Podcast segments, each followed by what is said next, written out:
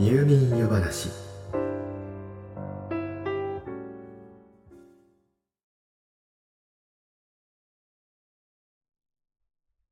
スムーズな入眠にはさまざまな要素が関わっています。健全な心と体規則正しい生活といった生活習慣的なものから光が遮られ静かで安心できる寝室や快適でちょうど良い硬さの寝具など環境的なもの。また消化の良い食事や心地よい疲労感といったその日一日の活動に関わる要素などその要因は数えきれないほどです。さらに年齢や性別個々の体質や遺伝的なものまで含めるとそれぞれの人のその時に適した入眠法というのはまさに千差万別。なかなかこうであるとは言いにくいものなのかもしれません。それを踏まえた上でという前提付きではありますが今回はそんなスムーズな入眠のためのたくさんの要素のうちの一つに焦点を当ててみたいと思います。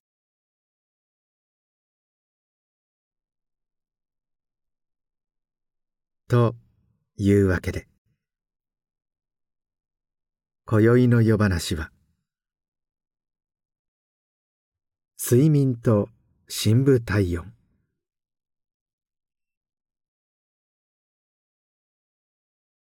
深部体温という言葉。聞いたことがあるでしょうか？私たち人は高温動物です。ですから周りの気温が高い。つまり暑い時は汗をかいたりして体内の熱を外に放出し反対に寒い時には震えるなどして体内で熱を作り出し体温を常に一定に保つように調節しています。ただし外気に触れる体の表面は気温や空気の流れなどの影響を直接受けますからその温度は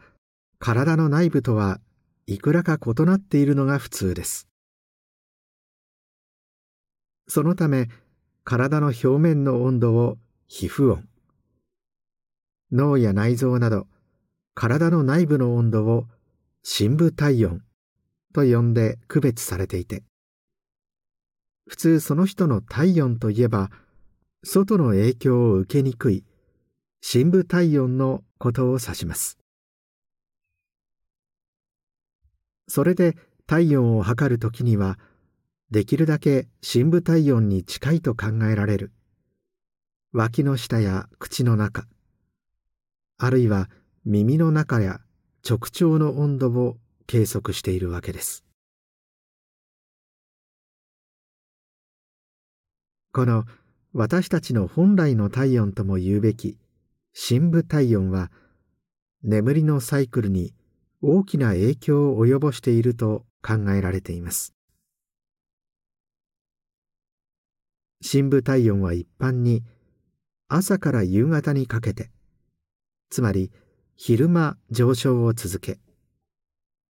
その後夕方から夜そして朝に向けて下降してゆくのですが深部体温が下がっていくのと眠りが深まっていくのがおおよそ同じタイミングなのです。つまりこの深部体温の変化はそのまま人の活動と休息の時間に当てはまると言えますがこの変化には個人差があります。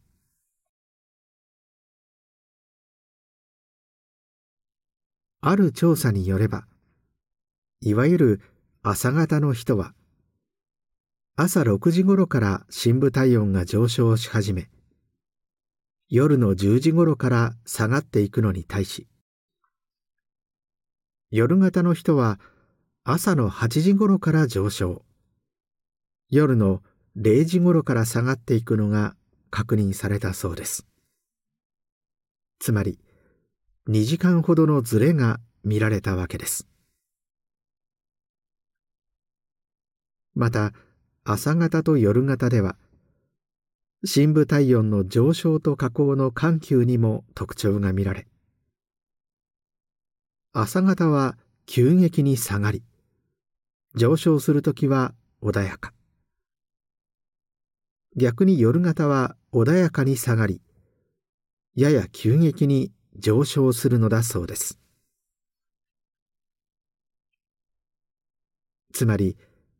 それぞれに適した就寝起床時間での比較。という前提であれば朝方は眠りやすく目覚めにくい。夜型は眠りにくく目覚めやすい。ということになるはずです。ただし繰り返しますが本来のそれぞれのタイプに適した時間帯でのお話ですから。例えば夜型の人が目覚めやすいと言ってもそれは先ほどの調査にのっとれば午前の9時10時などの場合であって現代社会に生きる日本人の中ではおよそ標準的な起床時間と考えられる午前6時や7時付近は深部体温が最も低い時間帯にあたる可能性も高いわけですから。このタイミングで夜型の方が起きるのは非常につらいことかもしれません。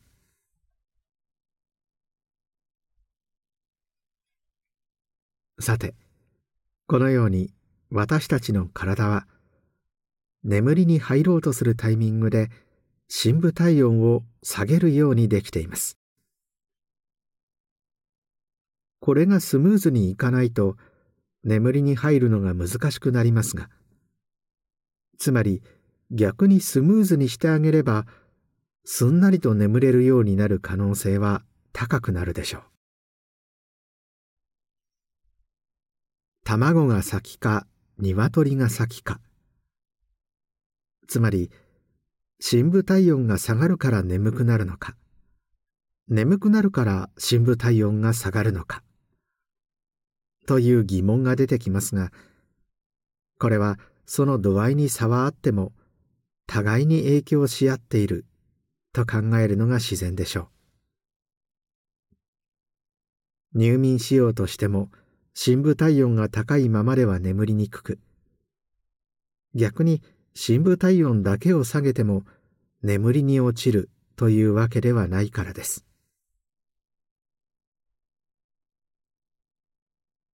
ということで、もうお気づきかもしれませんが、この深部体温を意図的に眠りにつくべきタイミングできちんとスムーズに下げてあげれば、ちょっと変な表現ですが、眠気に襲われることができるでしょう。そのためにはまず、私たちが眠りに入る際、その体がどうやって深部体温を下げるのか。そのメカニズムを知る必要があります。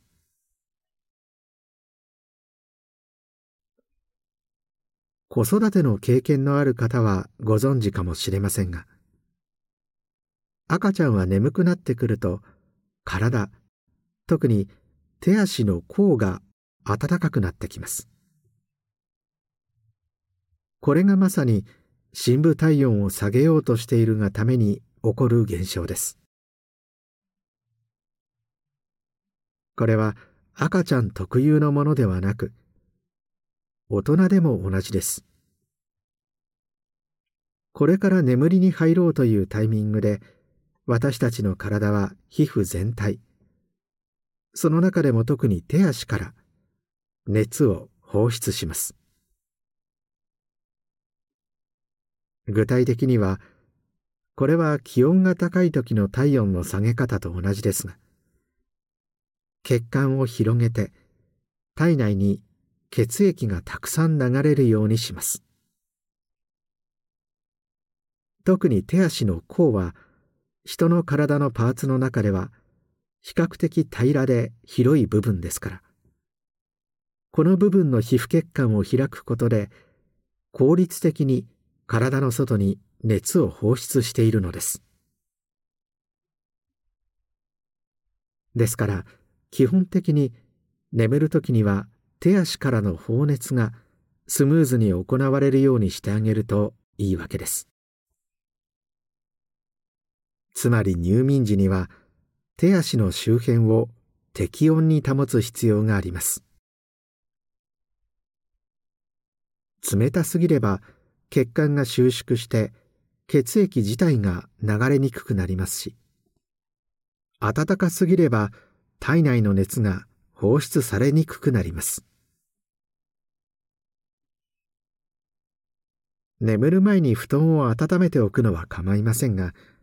電気毛布などで就寝中も温め続けてしまうと体からの熱の放出がうまくいかずずっと眠りが浅いままという事態が起こり得ます。眠る前に切るかタイマーなどを使いましょう。同じ理由で就寝中に暖房を使う際も注意が必要です。自然に温度が下がってゆく湯たんぽのようなものが適しているかもしれません。それ以前に冬場は足が冷たくて眠れない。という方も多いかもしれません。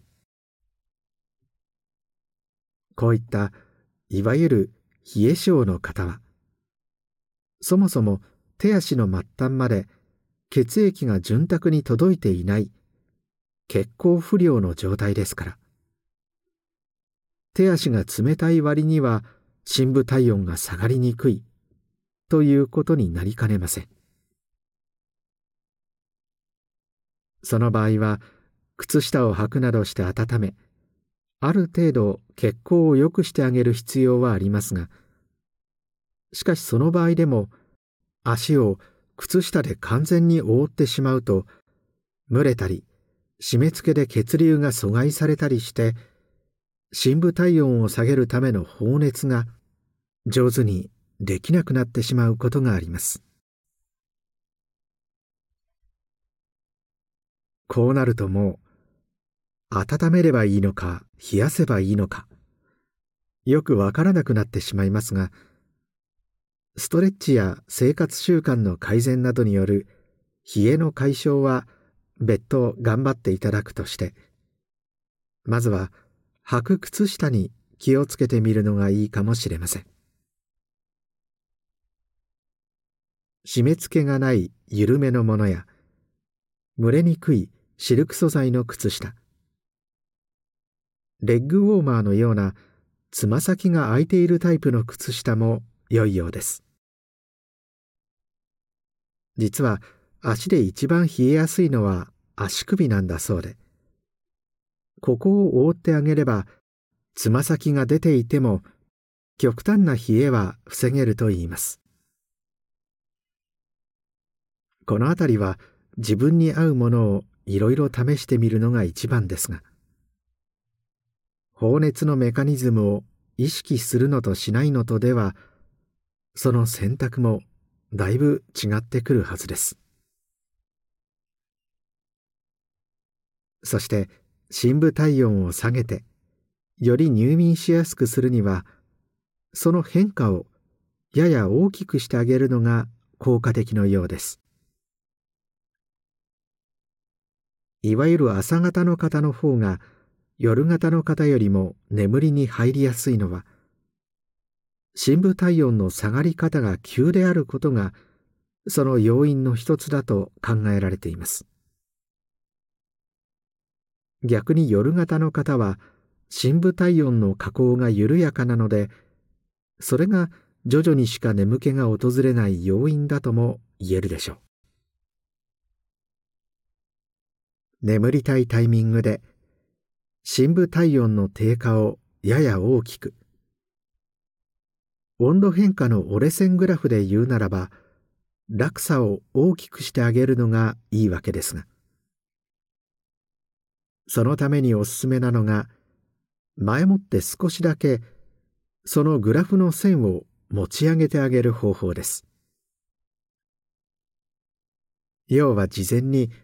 適度に深部体温を上げておけばいいわけです。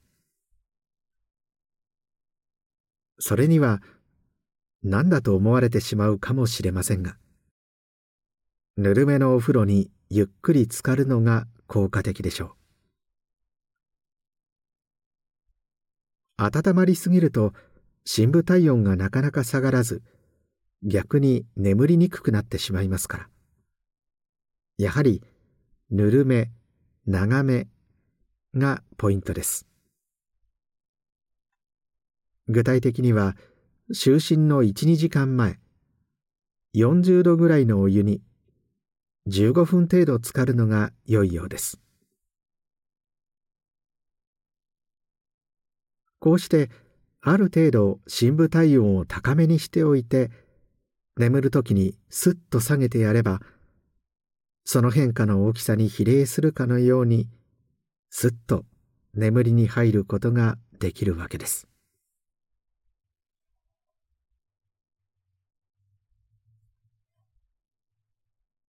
さて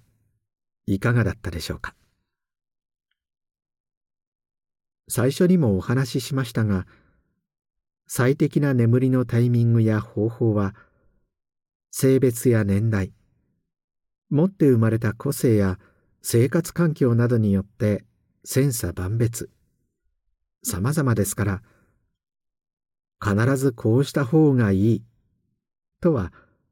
なかなか言えないものです。ただ深い眠りに落ちている間深部体温が下がるのは主に脳を休ませるためだと考えられていますから。眠りに落ちたその後は可能な限り音も光も遮断して脳の活動を最低限に抑えてあげた方がいいのはおそらく間違いないでしょう。そのあたりを頭の片隅に入れた上で、できましたら、この入眠夜話も上手に使って、ぜひ、健やかな眠りを手に入れてくださいね。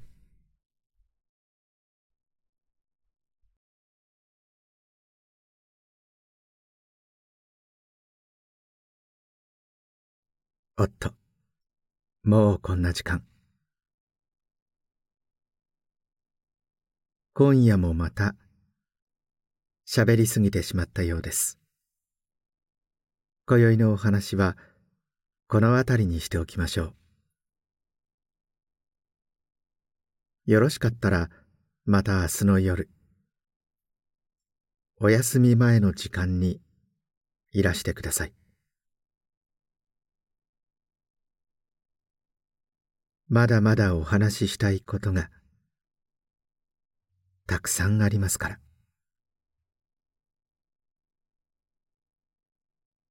それではおやすみなさい。どうぞ。良い夢を。